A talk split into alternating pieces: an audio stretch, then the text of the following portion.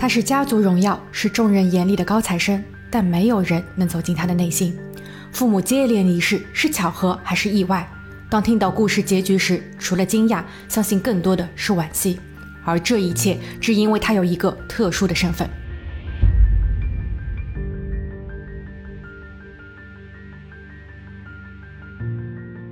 Hello，大家好，我是鬼灵异。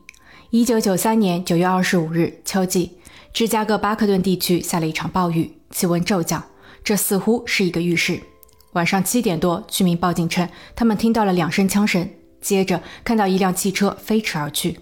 没有人知道发生了什么，但恐惧感油然而生。当警员抵达时，案发地住宅的车库门打开着，而里面躺着一个男人。他正是这家的主人罗伯特，他的脖子和脸上有明显的伤口，但现场没有找到作案工具和弹壳。罗伯特的钱包、钥匙、吉普车都不见了，他的口袋中仍有大量现金。这并不是一起抢劫案。邻居说，他的未婚妻凯瑟琳平时都住在这，但当探员尝试联络凯瑟琳时，却始终无人接听。所有人都在担心，是否凯瑟琳也发生了意外。几小时后，探员在距离两个街区外的一个居民区内发现了罗伯特的车，车里车外都非常干净，没有找到任何的线索。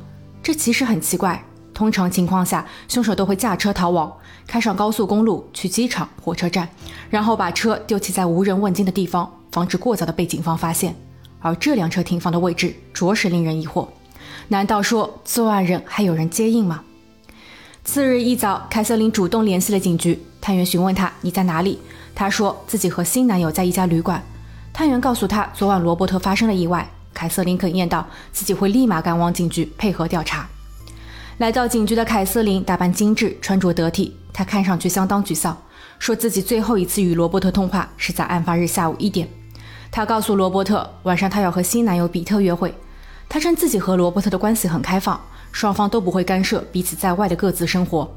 案发那晚大约是七点一刻，她和比特在一家餐厅就餐，之后一起回到了旅馆。所以除了比特的口供，他还能提供餐厅和旅馆的收据，以证明自己的不在场。探员询问道：“那是否有人会对罗伯特下手？”凯瑟琳毫不犹豫地说：“有很多人。”罗伯特的社交圈很广，他周围有各式各样的女人，他沉迷于赌博，这中间的利益关系更为复杂。谈话结束前，警员让凯瑟琳务必小心，如果发现异常，及时报警。凯瑟琳听后，紧张地点着头。当天晚些时候，探员去到了被害人父母家，他们对于罗伯特的突发意外非常悲伤。探员询问能否说说罗伯特的未婚妻凯瑟琳。罗伯特的弟弟表示，他们看上去很般配。两个人第一次见面是在六年前的一九八七年，当时罗伯特在一家健身俱乐部上班，刚成年的凯瑟琳前来应聘教练。两个人很快发展了恋情。罗伯特是家中的长子，为了不给家人制造任何负担，他二十岁时就变卖了自己所有家当，独自一人去到阿拉斯加州闯荡。可惜冲动换来的是一系列的失败，他背负了不少法律问题，比如逃税。他非常渴望改变，而凯瑟琳的出现让他看到希望。凯瑟琳野心勃勃，富有想法，通过特殊的手段帮罗伯特在法律上洗白。之后，凯瑟琳便开始包装罗伯特。他为罗伯特购买了一千美元的西装，并贷款购置了一辆奔驰汽车。而在得到这些后，罗伯特似乎也时来运转。就在案发前一年，罗伯特还开了一家自己的大都会俱乐部。几天后，罗伯特的家人为他举办了小型告别会，凯瑟琳泣不成声。仪式结束后，他又去到了同一块墓地的另一个墓碑前，那是他母亲伊丽莎白。他献上了一束花，看上去更加的悲伤。他对着墓碑自言自语道。自己的人生已经完结，好不容易得到的爱再也回不来了。随后，凯瑟琳又一言不发地走到了第三个墓碑前，她在那儿站了很久，看上去有些冷淡。罗伯特的家人发现那是他父亲。与此同时，探员还获得了一条意外的信息：罗伯特的情人玛利亚表示，案发当日晚上七点左右，凯瑟琳有给罗伯特打过电话。他说自己的车在家附近的林肯公园抛锚了，需要罗伯特帮忙回家取修车的装备。罗伯特当时其实不太愿意搭理，因为他正在与凯瑟琳闹矛盾。但后来他还是回家了，谁都没有料到他就此发生了不幸。为了佐证，探员调阅了凯瑟琳的通讯记录，结果还真是凯瑟琳确实在六点五十五分外拨了罗伯特的电话。而当探员翻阅了凯瑟琳的身世和家庭时，又发现了一个不可思议的案件。凯瑟琳一九六九年五月二日出生在韩国首尔。当时，她的爸爸在一家日资银行工作，妈妈是一名药剂师。凯瑟琳有一个哥哥，从小她和哥哥的关系就特别好。哥哥却在三年级时突发意外，他在楼顶上和凯瑟琳玩闹时，不小心从上面摔了下来，医院鉴定为脑死亡。凯瑟琳的爸爸始终认为这是妹妹害了哥哥。当时的韩国社会重男轻女的思想依旧沿袭。而他们家有家规，儿子永远是继承人，女儿在嫁人后要从家谱中除名，所以整个家庭对于哥哥的偏爱是毋庸置疑的。哥哥的意外离世对于全家人来说是致命的打击，爸爸开始厌恶这个女儿，妈妈想要保护，但力不从心。随后，爸爸提出了一个建议：要么和妈妈离婚，要么就再生一个儿子。妈妈很沮丧，这个选择题太难了。她已经四十岁，离婚意味着孤老终生。再生一个儿子，势必会让凯瑟琳的处境更加尴尬。在多次争吵后，妈妈选择了妥协。她尝试了各种受孕方式，包括服用多种药物。一年后，弟弟安德鲁出生。安德鲁的左肋骨处有个胎记，这和发生不幸的哥哥一模一样，所以爸爸认为这是哥哥的在世。他对安德鲁爱护有加，安德鲁成为了全家的中心。一九七六年，凯瑟琳全家移民到了美国芝加哥。他们认为美国可以给弟弟创造更多的机会。但爸爸的英语不好，来到美国意味着失业，他只能做着最基础的蓝领工作，日子相当艰辛。凯瑟琳努力学习，主动为爸爸翻译，但无论如何用功，还是不受爸爸的待见。之后，他们一家通过开连锁洗衣店，生活才慢慢步入正轨。此时的安德鲁则开始顶替姐姐，成为家庭的翻译员。他在十岁那年就知道贷款利率问题，这些都是在翻译时学到的。聪明的安德鲁成为了全家人的骄傲。凯瑟琳看在眼里，虽然对弟弟没有敌意，但她也想赢得家人的尊重。她曾和安德鲁讨论，对于移民家庭来说，有很多事情是不容易的，语言、环境、文化、思想，这些都是第一代移民者很难适应的。全家人既然已经选择，为什么不能放下过往？安德鲁则安抚道：“无论别人如何看待，但他只有一个姐姐，他爱姐姐，并会永远支持她。”一九八五年，凯瑟琳的爸爸被查出胃癌晚期。安德鲁和妈妈昼夜不停地照料着。当爸爸过世后，全家人压力倍增。妈妈早出晚归，一个人撑起了全家。但她给凯瑟琳的零花钱则开始变多，似乎以这种方式来对女儿的过去进行补偿。一九八七年十月六日，弟弟安德鲁放学后前往洗衣店。当他抵达时，洗衣店里里外外都是警察。他看见凯瑟琳泪流满面，男友罗伯特正在安慰她。安德鲁不知所措，三个人在路边坐了下来。罗伯特没有多说什么，只是默默地陪着姐弟俩。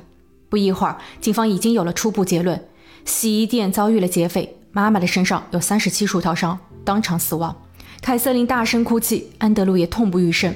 根据遗嘱，妈妈将所有的遗产折合美金八十万全部留给安德鲁，但由于安德鲁的年纪尚小，姐姐已经成年，所以凯瑟琳成为了弟弟的合法监护人，并暂时保管所有的遗产。对于安德鲁来说，这些都不重要。他只想凶手能尽快伏法。凯瑟琳说：“很多案件都不会被侦破，他们要做的只有往前看。”当天晚上，罗伯特搬入了他们家，他给安德鲁带了瓶啤酒，让他借酒消愁。安德鲁开始认为自己是被抛弃的，他开始恨美国，恨凶手，恨爸妈。他的心中一直有一个疑问：不就是抢钱吗？为什么凶手如此残忍？随后的几年，凯瑟琳和罗伯特共同照料着安德鲁。姐姐变成了女汉子，挑起了家庭的重担。安德鲁专攻学术，他的内心始终有一件事情放不下。他没有对外人提及，也没有人能够让他打开心扉。唯一欣慰的是，姐弟之间感情非常好。安德鲁并不喜欢罗伯特，总有一种说不上来的感觉。但因为罗伯特是姐姐的挚爱，安德鲁也就放下了对他的戒备。凯瑟琳和罗伯特暂管遗产时进行了多项投资。他们在九二年年初买下了一家俱乐部，并商定以五五对分的形式控股和管理。这一年，他们过得很好。安德鲁在姐姐凯瑟琳的建议下，考入了外州的私立大学。他主修经济和日语，是学校足球队的一员。刻苦用功的他拿到了全额奖学金。凯瑟琳和罗伯特的事业也步步高升。他们订婚后，在巴克顿地区购买了两层楼的别墅。凯瑟琳还从欧洲进口了全套家具。一切似乎又一次步入正轨。一九九三年七月十六日，罗伯特参加了亲戚的婚礼，凯瑟琳没有出席。他致电了弟弟安德鲁，说自己过得并不开心。